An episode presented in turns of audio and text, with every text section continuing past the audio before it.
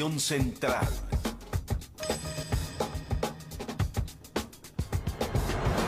En equilibrio.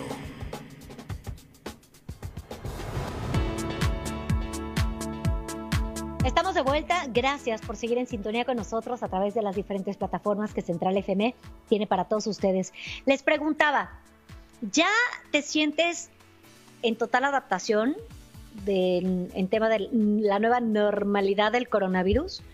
En lo personal, yo no. Hay días que todavía salgo a la calle y se me olvida el cubrebocas, me tengo que regresar todavía no termino de adaptarme a esta nueva normalidad de estar lavándome las manos, que bueno, de por sí yo soy obsesiva compulsiva, o sea, de por sí soy una persona que se lava las manos súper seguido, pero de estar poniéndote alcohol, este, estos pensamientos que son eh, constantes de miedo, de no te vayan a respirar muy cerca, hay cosas que, que nos está costando mucho trabajo aceptar en esta nueva normalidad que seguramente se va a extender a un año más y probablemente cambie todos nuestros hábitos. Ahora, por otra parte, hay cosas que se han vuelto muy cómodas, ¿no? El hecho de poder trabajar desde tu casa, la verdad es que ha resultado muy a gusto, nos ha vuelto más productivos, nos ha vuelto más efectivos, nos ayuda a gastar eh, menos dinero a lo mejor en ciertas cosas de transporte, porque estábamos haciendo cosas que ni al caso, también nos ayudó a ser objetivos. Entonces yo quiero saber cómo nos estamos adaptando a esta nueva normalidad y me pongo en contacto con Héctor Aguilar, que él es consejero y consultor de negocios y es mejor que haya.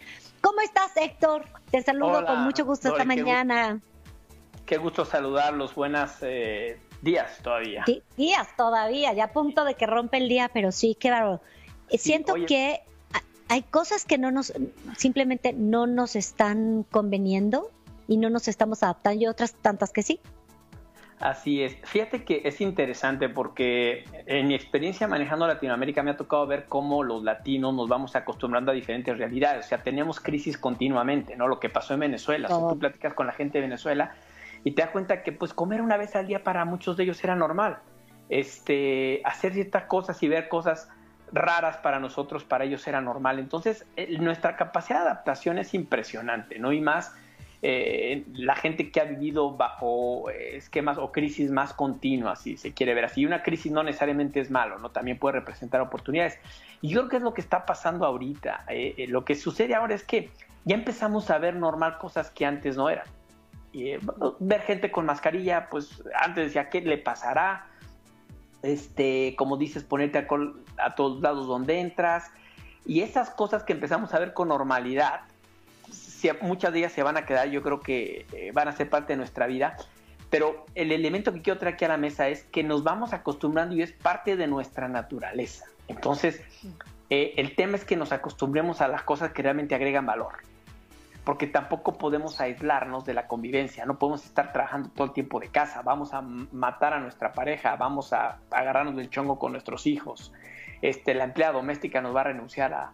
Es decir, sí tenemos que aprender, pero creo que hay que buscar el balance, porque no podemos dejar que la nueva normalidad sea una nueva normalidad cómoda, pero que a la larga nos pueda afectar, ¿no? Y que nos quite la convivencia.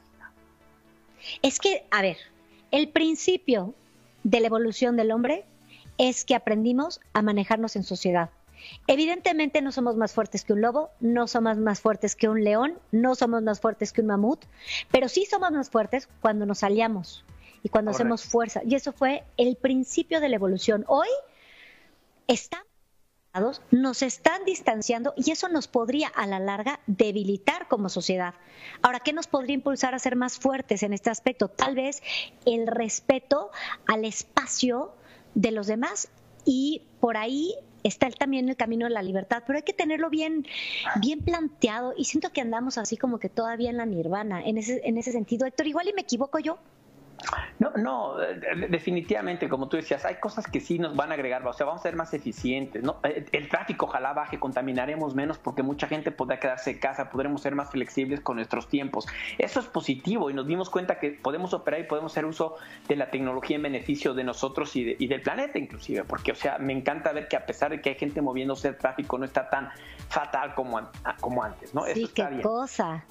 Pero lo que yo le digo, por ejemplo, a mi gente es no, no, no perdamos esa convivencia, por lo menos uno o dos días tratemos de convivir, de venir y que estemos los, más que de acá con la, con la sana distancia y todo lo que corresponde. O sea, tampoco podemos vivir en el miedo. Vamos a vivir en la precaución, en el respeto, pero no en el miedo, porque el miedo nos paraliza y nos vuelve, eh, eh, ¿qué te puedo decir? Pues nos paraliza y nos vuelve eh, neuróticos y nos vuelve hasta maníacos, ¿no? Cierto, tenemos, agarramos ciertas manías que no teníamos, ¿no? Como tú dices, que para todo quieres sacar eh, la toallita y quieres sacar alcohol, y entonces vives con miedo y, no se puede. no, no se puede. Y, si bien es cierto, y qué bueno que lo mencionas, porque creo que es un, es un silencio, pero a voces, todos ya estamos haciendo nuestros convivios con la gente con la que más confianza tenemos, con nuestro círculo más cercano. Ya nos estamos viendo con los suegros, tus papás, tus hermanos. Empezamos a tener una convivencia de estas muy cortitas, muy chiquitas. Tampoco es que te vayas a, a una cena gala baile show, pero, pero sí empezamos a juntarnos porque es es humanamente imposible, Héctor, vivir en cuarentena. Claro, de hecho está comprobado, Dore, que la gente que no convive cae en depresión y la depresión nos genera tristeza y la tristeza nos genera más debilidad. Entonces también hay que reforzar con la alegría. Mi mamá me decía, porque mi mamá vive sola, enviudó hace varios años, y entonces mi mamá decía, Héctor, prefiero morirme por cualquier cosa, de enfermedad, a morirme de soledad. Así es de que tú me vienes a ver, me traes a mis hijas y, y con precaución, con cuidados, o sea, no es ser irresponsable es yo me cuido, yo llego, me baño, ya estoy bien, me echo un par de pruebas, o sea, vamos eh, eh, asegurando dentro de lo que cabe, pero sin caer en ese miedo y en ese temor de no, no se puede hacer nada, ¿no? Entonces, eh, yo, yo creo que es importante ver ese equilibrio. O sea, cuando a mí la gente me pregunta, yo como, como coach, que, que, veo a esa gente que está asustada, me dice, ¿qué, ¿qué, puedo hacer? Le digo, mira, yo no soy experto, pero sí te puedo decir lo que hace la gente que mejor está viviendo. O sea, es decir, no te voy a decir, yo no soy experto en decir, haz esto o aquello, pero sí por referencia, la gente que la veo más feliz, que no se ha enfermado y que está bien, ¿qué está haciendo? Siendo responsable, pero viviendo. Sí, está viviendo, no es que se vaya de fiesta como Dios, no se va con los amigos del bar, pero sí convive y eventualmente se organiza y tiene sus, sus reuniones. Pero hay algo que sí hace y que lo quiero dejar en la mesa.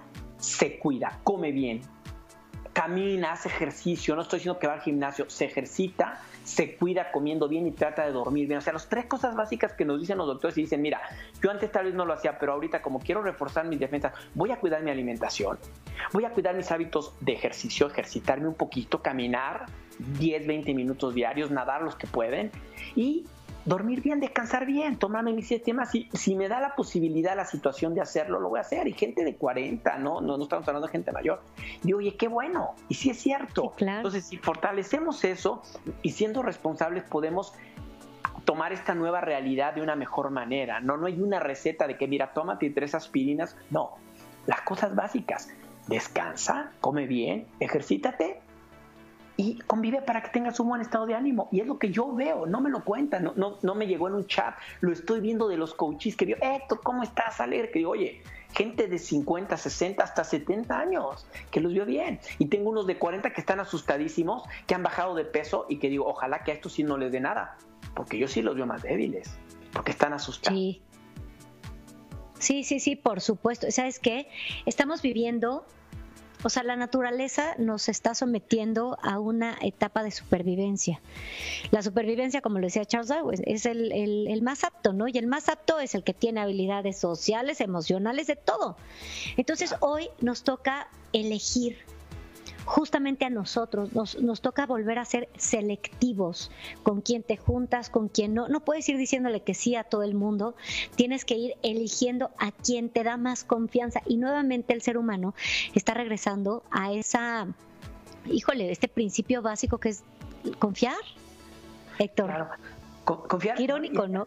Sí, confiar y educar, yo le agregaría, eh, ayudemos. Si nosotros tenemos un poquito más de conocimiento y preparación, ayudemos. Yo no me subo un taxi, por supuesto, evito al máximo estas cosas, pero de repente cuando me toca comer con la gente en limpieza y todo, trato de educarles y mostrarles por qué es importante que se cuiden, que no lo tomen a la ligera, que si viajen en transporte público igual tomen todas las medidas que puedan, etcétera. A veces nos quejamos y no educamos y tenemos una responsabilidad si queremos saber un poquito más que otra gente y, sin querer ser presunciosos, o sea, con toda la, humildad y el respeto para todo el mundo, pero hay gente que sabe más que nosotros en unos temas y nosotros sabemos más que otros. Entonces, ayudemos a entender por qué se deben de cuidar. O sea, van a un mercado y, o, van en la calle sin tapabocas. El otro día llegué a un restaurante y un tipo llega sin tapabocas y le dije, oye, podría poner, ay, tú también, le digo, yo también, ¿qué? Es por ti, es por, por respeto a los demás, o sea, bueno, al final no tienes razón, perdón, es más, yo traigo, yo traigo siempre mi portafolio, te regalo uno.